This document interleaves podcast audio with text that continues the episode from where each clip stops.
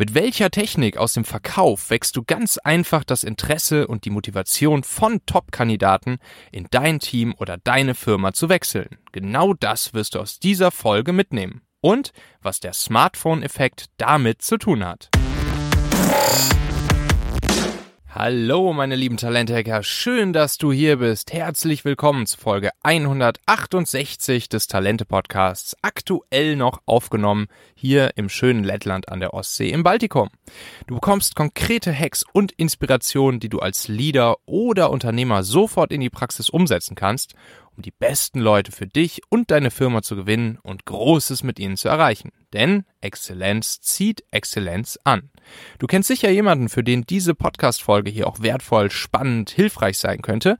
Teile mit dieser Person ganz einfach den Link talente.co slash 186 und tu ihr was Gutes damit.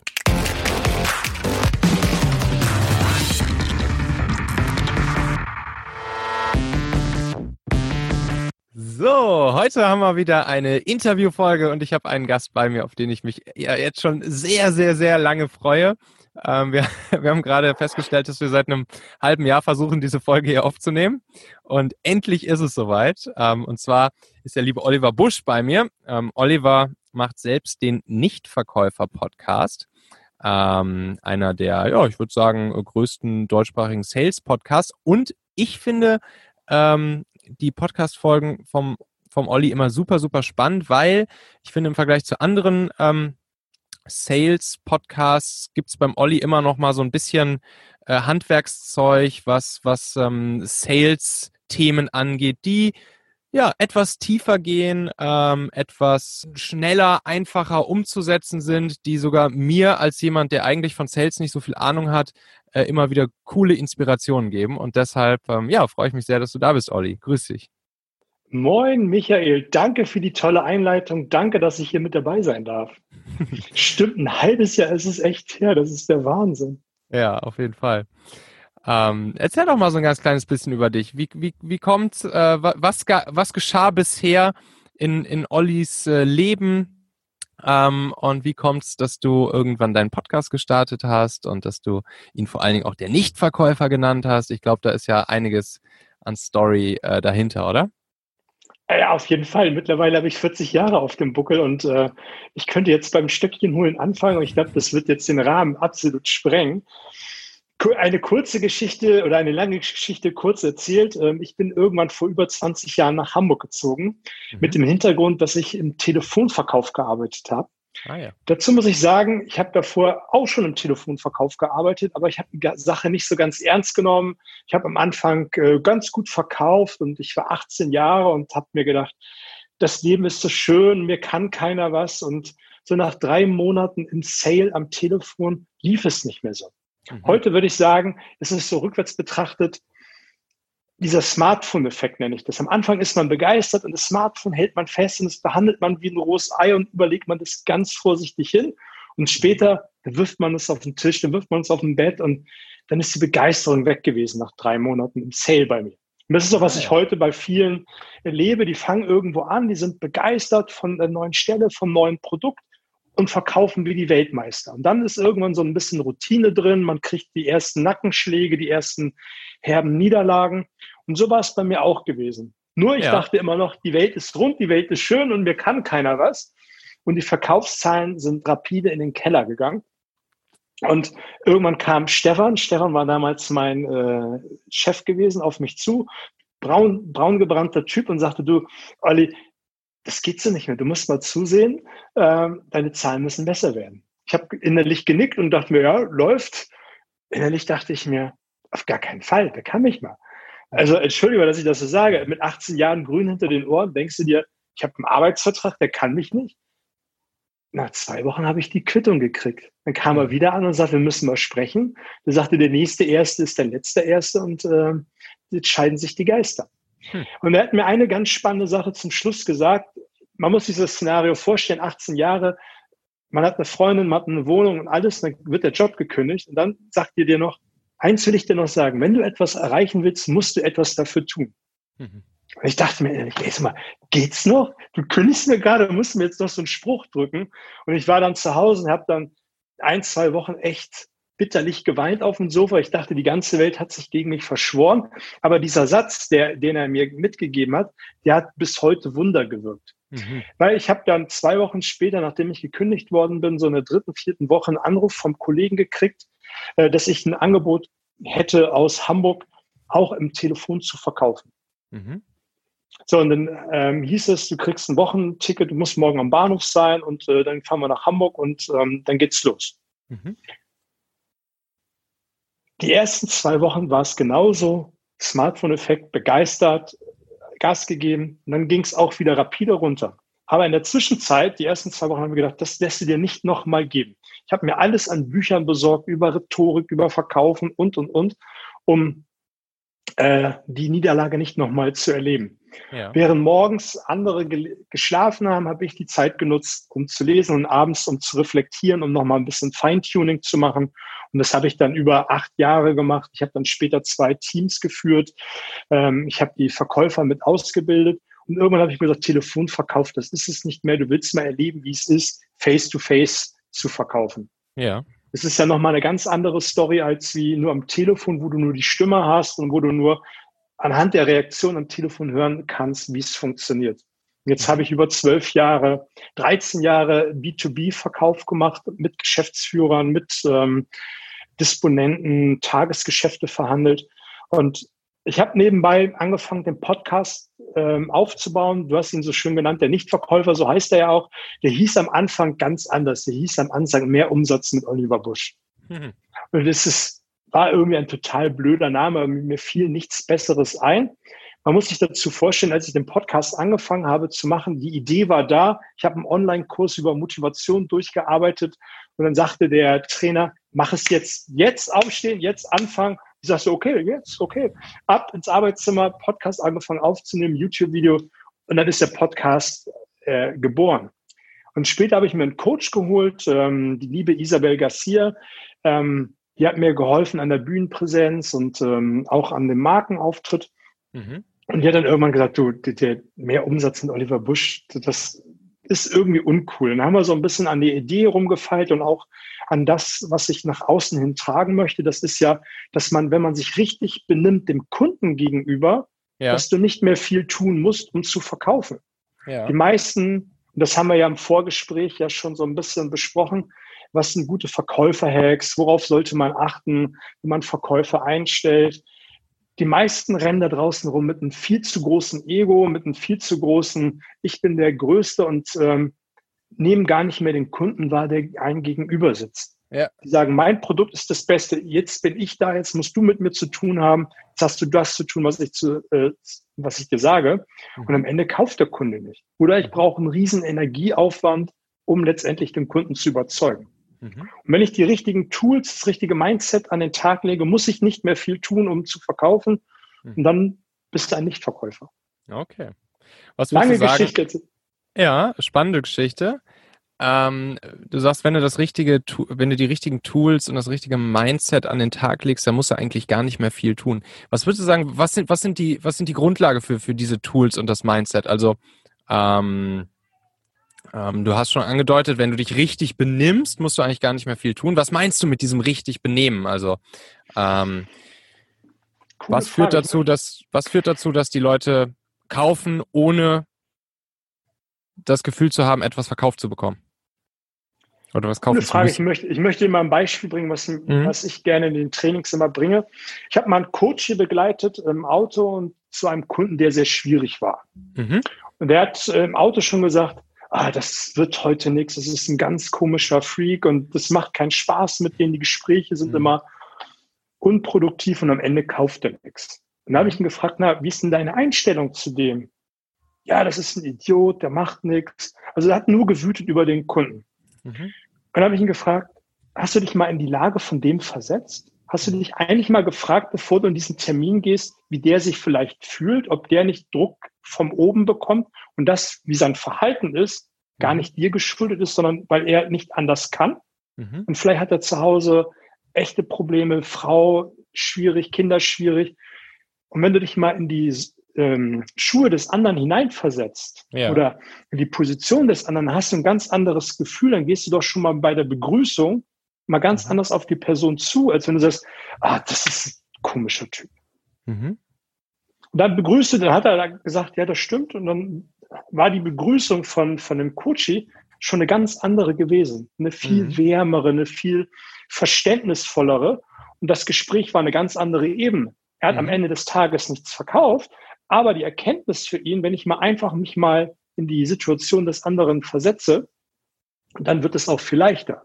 Mhm. Und das ist das, was ich eben in der Geschichte so ein bisschen gesagt habe, ist, die meisten rennen mit einem viel zu großen Ego rum und sagen, es geht nur aus meiner Warte heraus und ich muss jetzt. Nein, der Kunde steht im Mittelpunkt. Und wenn man sich da mal so ein bisschen mehr mit beschäftigt, dann fällt es vielen leichter. Ja. Das ist so ein Tool. Ja, verstehe. Ähm, du machst heute immer noch B2B-Produktverkauf, oder? Auch, ja. Mhm. Was, was ist das? Was verkaufst du da heute? Das sind ähm, Produkte im Premium-Segment, also im Haushalts Haushaltswarenbereich. Ja, okay. Und ähm, das Coaching, von dem du sprichst, das machst du äh, sozusagen dann selbstständig nebenbei und bietest dann auch noch, äh, bietest das sozusagen anderen Verkäufern an, ja? Genau, neben den Workshops. Ah ja, okay. Was sind das für Workshops, die du machst? Das sind anderthalb zweitägige Workshops, wo, wo ich genau die Tools vermittle, wo wir jetzt drüber reden. Mhm. Mal sich in die Situation des anderen hinein zu versetzen, die richtigen Fragen im Verkaufsgespräch zu stellen und nicht nur oberflächlich und auch mal tiefer gehende Fragen, um wirklich ein Bild von dem Gegenüber zu bekommen. Ah ja. Hm, verstehe. Die meisten, die meisten Vertriebler, wenn die einem Kunden gegenüber sitzen, die stellen ein, zwei Fragen und sind dann gleich im Präsentationsmodus und haben sofort die Idee, was der Kunde wirklich will mhm. und versuchen dann alles Mögliche, um dann zu präsentieren. Und dann am Ende ist dann, ja, ich muss es mir noch überlegen.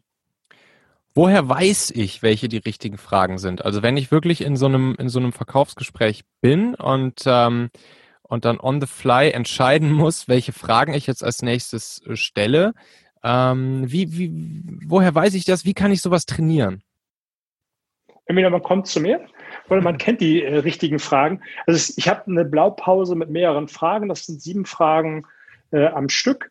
Die erstmal die ähm, erste Frage ist die ganz normale Bedarfsanalyse-Frage, die da lautet, was ist denn wichtig, wenn sollte bei mir XY kaufen? Und dann mhm. gibt es tiefergehende Fragen, wo man sich dann langhangeln kann, mhm. um dann wirklich ein Bild von dem zu bekommen, was einem wirklich wichtig ist. Mhm.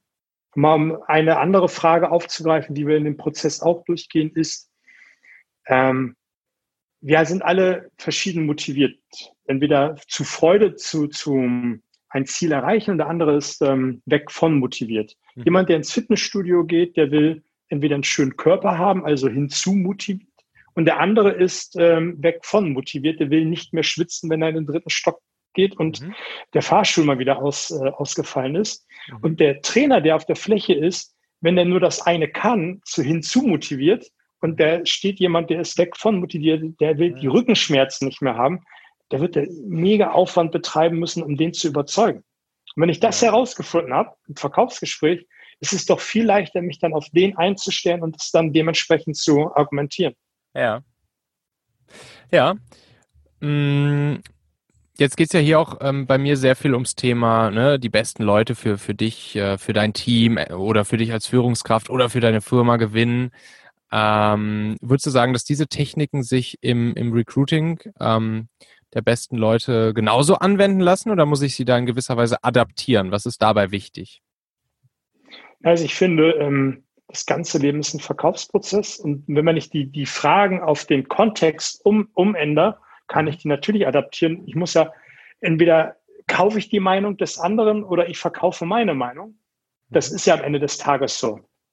Wenn ich das mal so genau betrachte, entweder verkaufe ich mein Kind, du gehst heute um 19 Uhr ins Bett oder er diskutiert mit mir aus und sagt äh, 19.30 Uhr. Ähm, letztendlich ist es dasselbe. Ich kann es übertragen und dann dementsprechend abwandeln. Ja. Mhm. Mhm. Und ähm, wie, wie würde ich das in dem Fall machen? Also würde ich jetzt, nehmen wir mal an, ich, ich lerne irgendwie ähm, potenziell gute Kandidaten kennen, ähm, ich komme mit Menschen in Kontakt, von denen ich natürlich im Optimalfall weiß, ähm, dass sie, dass sie gerade noch irgendwie woanders arbeiten. Ne? Die besten Menschen sind halt nicht arbeitslos. Ähm, ich will jetzt aber jemanden für mich gewinnen. So, wie, wie würdest du sowas angehen? Wenn du jetzt irgendwo jemanden kennenlernst und sagst, ach, guck mal hier, der würde gut in mein Team passen. Ähm, lass, lass, das, lass das mal äh, exemplarisch durchspielen? Wie, wie, wie würdest du loslegen? Also was, was wären so, so Einstiegsdinger, um herauszukitzeln, was demjenigen wichtig ist und dann äh, nach und nach ihn dann natürlich auch ähm, für dich, dein Team, deine Firma zu begeistern? Wie, wie kann man das angehen? Also beispielsweise die Frage, die ich eingangs äh, eben genannt habe, ist, was ist Ihnen wichtig, wenn Sie bei mir heute XY kaufen, wenn man es überträgt aufs Recruiting? Mal angenommen, du würdest jetzt die Stelle wechseln. Was, was wäre dir denn wichtig bei dem neuen Arbeitgeber? Ja. Dann würden ja, würden ja ein paar Kriterien aufgezählt äh, werden des Kandidaten. Mhm. Und das würde ich dann immer noch hinterfragen, was sonst noch und was ist dir außerdem wichtig. Mhm.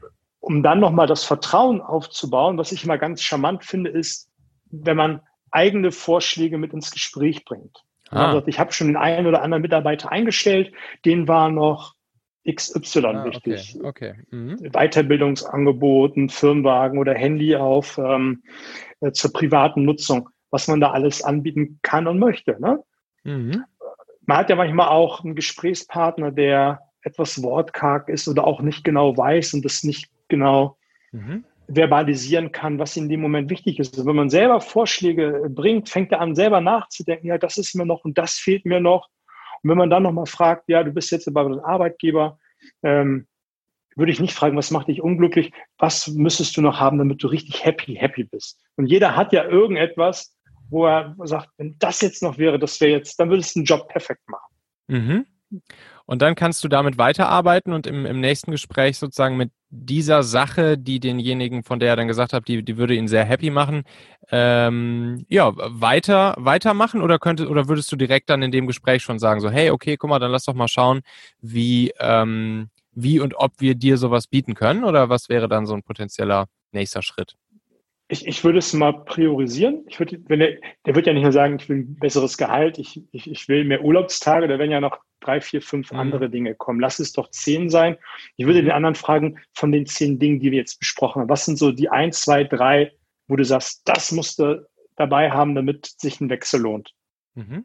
Da, da wird er ja schon langsam mehr tiefer drüber nachdenken müssen, weil dann reden wir ja schon über einen Wechsel und genauso wie beim Sale, wir reden über einen Kauf. Was muss es dir bringen? Mhm. Oder was muss von dem Blumenstrauß dabei sein, damit es für dich interessant ist? Dann wird er eins, zwei, drei nennen und dann würde ich nur mal priorisieren und von den dreien, was ist der wichtigste Punkt? Ah ja. Dann hast den du hast einen du... Punkt. Mhm. Ja? Nee, sag mal, dann hast du diesen einen Punkt rausgekriegt, ne? Genau, das ist dann in der Regel der, der, der Hot Button, also dieser ah, ja. Punkt, der, der ihn am meisten äh, äh, triggert. Ah ja. Der Hot Button. Und wie wende ich den an? Den muss ich nur noch drücken und dann ist der Sack zugemacht? Ja, das ist ja schön, ne? Das ist ja, das ist ja cool, ne? Nein, also dann würde ich nochmal die, also diese Motivationsfrage stellen und dann würde ich fragen, dieser Punkt, warum ist er dir wichtig? Mhm. Also jeder hat ja eine andere Motivation, das ist ja immer gesprächsabhängig und auch so ein bisschen, wie man miteinander spricht. Du hast jetzt diesen Punkt gesagt, warum ist genau der, der für dich der am wichtigsten? Okay, okay. Dann wird er sagen, ja, ich, ich will, ich will, ich will, oder ich habe mir schon immer vorgestellt, das sind dann die hinzu-motivierten. Mhm. Oder er sagt, ich will das nicht mehr haben. Das habe ich in meinem Leben bisher gehabt, das will ich nicht mehr haben. Und dann würde ich die Argumentation später, das ist ja eine gestellte Frage von eben, die, äh, die Argumentation auf das Motiv, also hinzu oder weg von, später äh, hin argumentieren. Ja, ja, okay. Das heißt, ich, äh, ich finde erst den, den Hot-Button äh, raus, gehe da dann nochmal tiefer in die Motivation des Ganzen rein und dann ja. kann ich meine Argumentation wieder voll auf die Motivation äh, ausrichten, die Motivation des Hot Buttons. Schön, schön zusammengefasst, ja. Und eigentlich so, das, da könnte man jetzt schon ein schönes Schaubild draus machen. Aber ich ja. bin sicher, das machst du in deinen Seminaren. ja, na klar. Okay, mh. so und dann, ja, und dann habe ich das, also habe ich also meine Argumentation äh, genau auf diese Motivation ausgerichtet. So, und dann kommt der Moment, okay, irgendwann ne, muss ich ja dann doch irgendwie den Sack zumachen. Und man kann natürlich äh, lange argumentieren, argumentieren, argumentieren. Ist dann, wäre dann dein Ansatz zu sagen, du, du argumentierst so lange, bis, der, bis derjenige von sich aus sagt, okay, komm, ich komme zu dir rüber? Oder, oder wie, wie funktioniert dann so dieser, der magische Moment äh, des Sackzumachens? Damit machst du ja ein mega Spektrum auf. Da könnten wir jetzt noch drei Tage plaudern, wie, wie man das alles machen kann. Da gibt es mhm. natürlich die verschiedensten Dinge. Das Wichtigste ist, so wie wir jetzt, wir sehen uns jetzt äh, via Zoom, wenn man den anderen mhm. mal in die Augen schaut und ähm, anfängt zu argumentieren und wenn man am Ende einer Argumentationskette oder eines Arguments eine mhm. Frage stellt. Mhm. Wie klingt das für dich?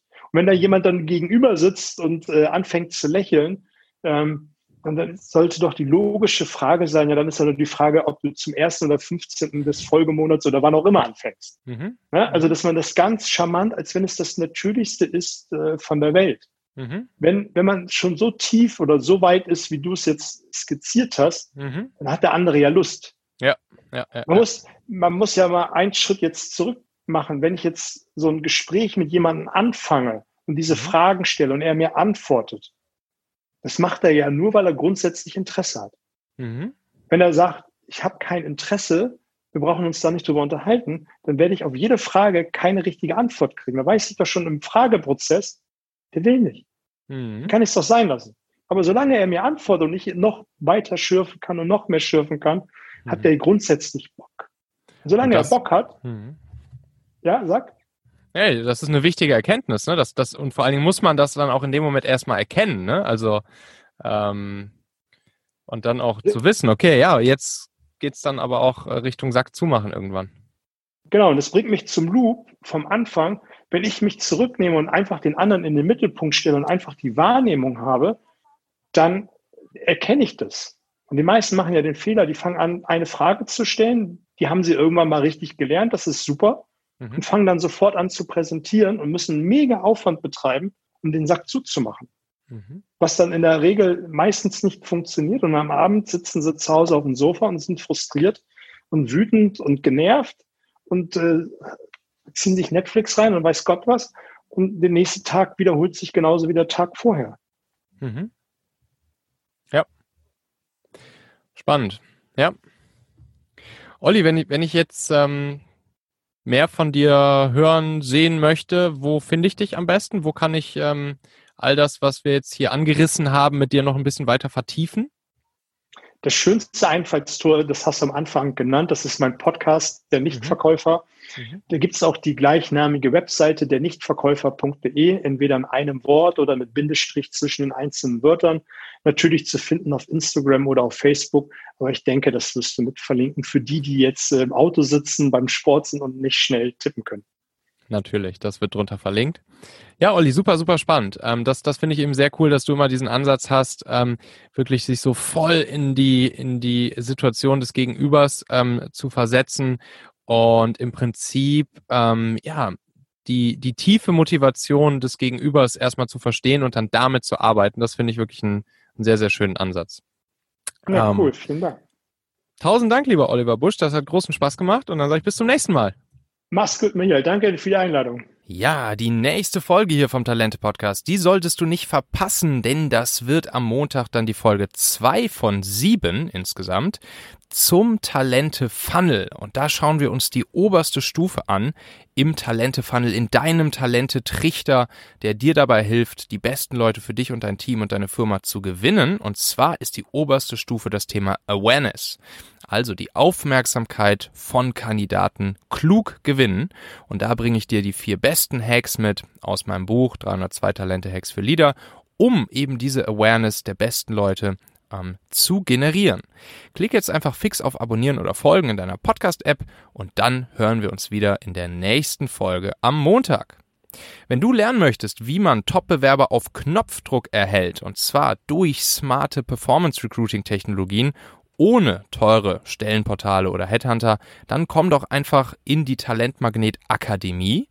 Da ähm, haben wir jetzt am 14. Juli ist die erste Runde der Talentmagnet Akademie mit 13 Teilnehmern gestartet und wir werden jetzt demnächst ähm, die Tore wahrscheinlich einmal wieder kurz öffnen um ein paar neue Kandidaten reinzulassen. Das heißt, wenn dich das Ganze interessiert, Top-Bewerber auf Knopfdruck durch Performance Recruiting zu generieren, entweder für dich, deine Firma oder eben auch für deine Kunden, wenn du Personalberater bist, dann geh doch einfach mal auf talente.co slash akademie, da siehst du mehr dazu und wenn dich das Ganze interessiert, dann trägst du dich einfach da ein und dann bekommst du von mir Bescheid, wenn die Tore wieder öffnen. talente.co slash akademie Den Link dazu, den findest du natürlich auch hier in den Show Notes zu dieser Folge. Tausend Dank dir, ich freue mich. Bis dahin, erfolgreiches Talente-Hacking, dein Michael.